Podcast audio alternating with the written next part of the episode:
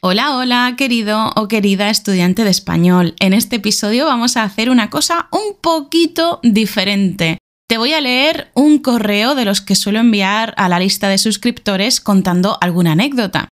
No sé si lo has recibido porque quizás no estás suscrito o no estás suscrita a la lista de correo, que es gratuita. Quizás te has unido después de que enviara este correo. Entonces, por si acaso, yo lo voy a leer en este episodio te voy a dejar con el correo.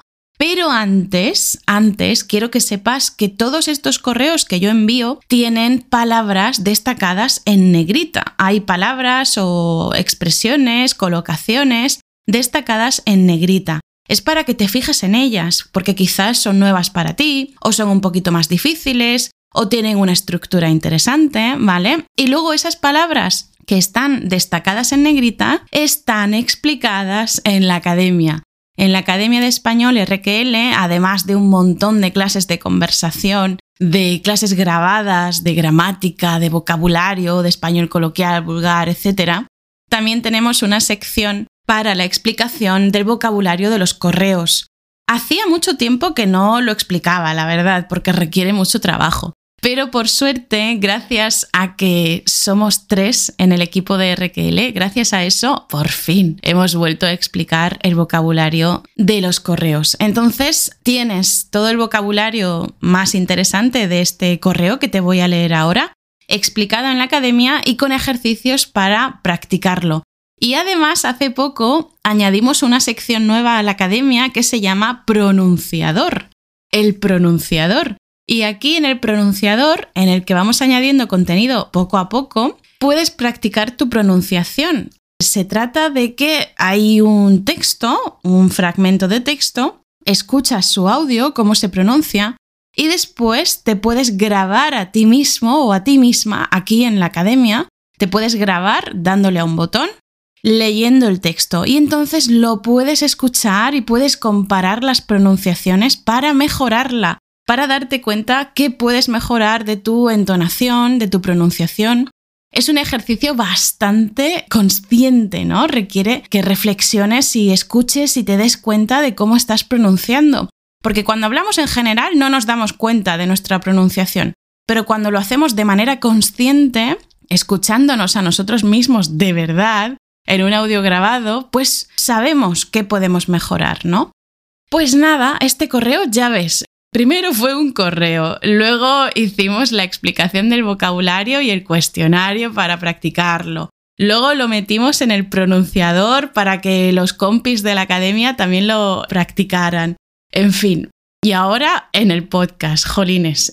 Viva el reciclaje de contenido, ¿eh? Pues sí, hombre, me encanta reutilizar el contenido. Así que nada, te lo dejo ya aquí para que lo escuches tranquilamente.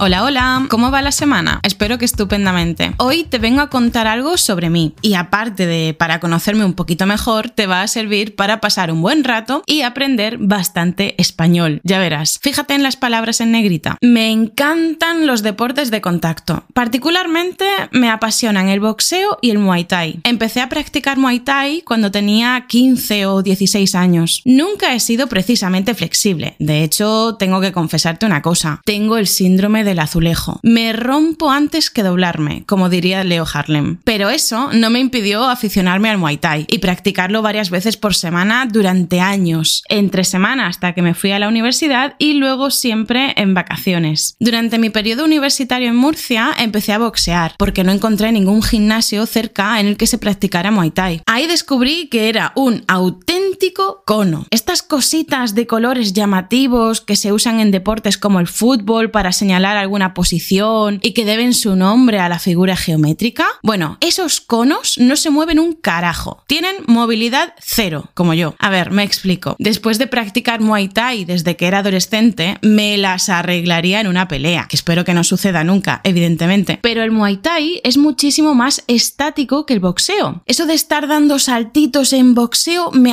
las ganas de vivir. Por eso te digo que soy un cono en boxeo, con los años menos, pero un cono al fin y al cabo. Si un asalto dura 3 minutos, yo a los 2 minutos o antes, dando vueltas por el cuadrilátero, ya me voy queriendo morir. Y no precisamente por los golpes, sino por toda la energía que se pierde entre saltitos, esquivar golpes o intentarlo y lanzarlos. Pues sí, durante mi primera etapa universitaria en Murcia Capital, descubrí que era un cono en boxeo. Me había acostumbrado a cubrirme de los golpes sin moverme demasiado, pero boxeando no quedaba más remedio que mover el culo. Entre medias, cuando me dieron una beca para estudiar un semestre en Argentina, también practiqué boxeo allí, en Córdoba, la ciudad de Argentina, no de España. Los colonizadores no fueron muy originales poniendo nombres. Allí, curiosamente, había muchísimas más chicas boxeando que en los lugares en los que yo había estado en España. Siempre fui la única con excepciones temporales. En esa época pensé que probablemente era porque las chicas argentinas necesitaban saber defenderse mucho más de lo que lo necesitamos en España. Es un pensamiento desagradable, pero los trágicos números hablan por sí solos. En cualquier caso, no voy a afirmar que sea ese el motivo principal, lo desconozco. Lo que sí me gustaría es que en todas partes hubiera más chicas practicando deportes de contacto. Nunca viene mal saberse defender. Tiempo después, cerraron el gimnasio de mi pueblo en el que había aprendido tantísimo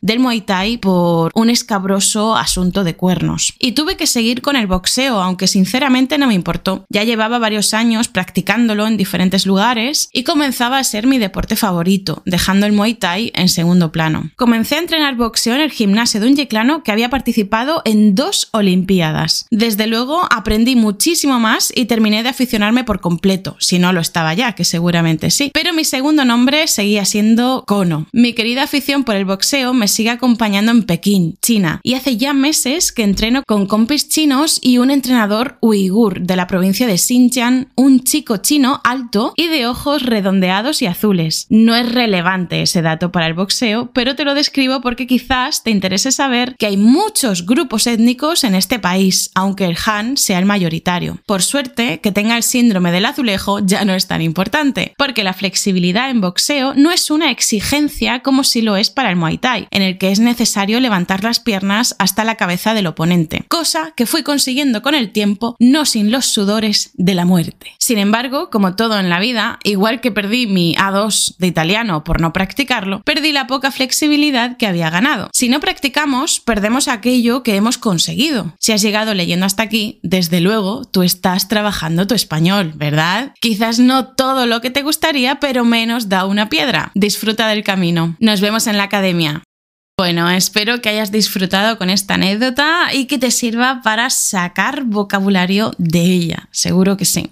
Si quieres suscribirte a la lista de correo, te dejo el enlace en la descripción de este episodio. Y si te ha gustado, por favor, no olvides dejarme 5 estrellitas en tu podcatcher para llegar a más estudiantes como tú. Para ti es gratis y a mí me ayudarás un montón. Hasta pronto.